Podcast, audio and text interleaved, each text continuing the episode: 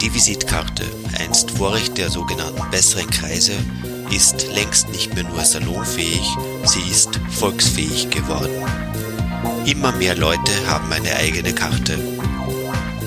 Ihr Besitz ist weder an Stand noch an Geld gebunden. Sie ist vom Luxusgegenstand zum Gebrauchsgegenstand im Privat- und Geschäftsleben geworden. Der Tourismus fördert die Karte ebenso wie der internationale Geschäftsverkehr. Trotz verschiedenster Ausführungen haben alle Visitkarten eines gemeinsam. Sie sagen ein wenig über Stil und Geschmack des Besitzers aus. Die Visitkarte hat sich zweifellos im Laufe der Zeit gewandelt. Sie ist von der Gesellschaftskarte, die der protokollarischen Höflichkeit gedient hat, zu einer Geschäftskarte geworden. Im modernen Wirtschaftsleben dient sie in erster Linie der menschlichen Kontaktpflege. Es geht um die imagegerechte Präsentation einer werblichen Aussage. Die Visitkarte ist Imagepflege und Darstellung der eigenen Individualität.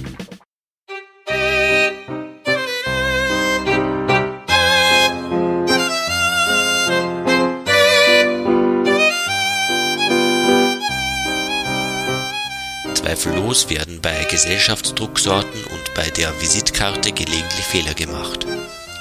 Es handelt sich dabei um kleine Eitelkeiten wie das unmäßige Hervorheben eines Titels etwa. Für die elegante Visitkartenausführung sollte eher ein gewisses Understatement gelten.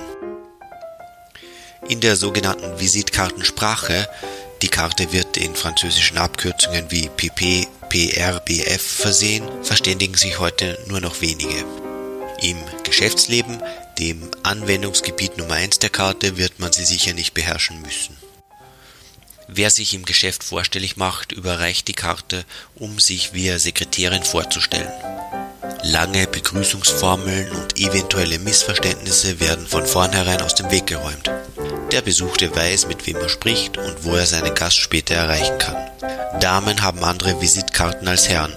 Sie unterscheiden sich vor allem im Format. Format der Damen 7,5 x 4,5 cm, Format der Herrenkarte 9 x 5 cm. Wer bei einem Besuch niemand antrifft, lässt seine Karte zurück. Der Besuch gilt dann als abgestattet und der Besuchte weiß, wer hier war. Mit ein paar Worten auf der Rückseite kann um einen Anruf oder einen neuen Termin gebeten werden. Wer einer Dame Blumen schicken lässt, gibt eine Karte dazu. Die Dame soll wissen, wer sie beschenkt. Bei dieser Art der Anwendung muss man weder persönlich unterschreiben noch sonst etwas hinzufügen. Wer aber die Karte mit ein paar netten Worten versieht, verstößt nicht gegen die Benimm-dich-Regeln.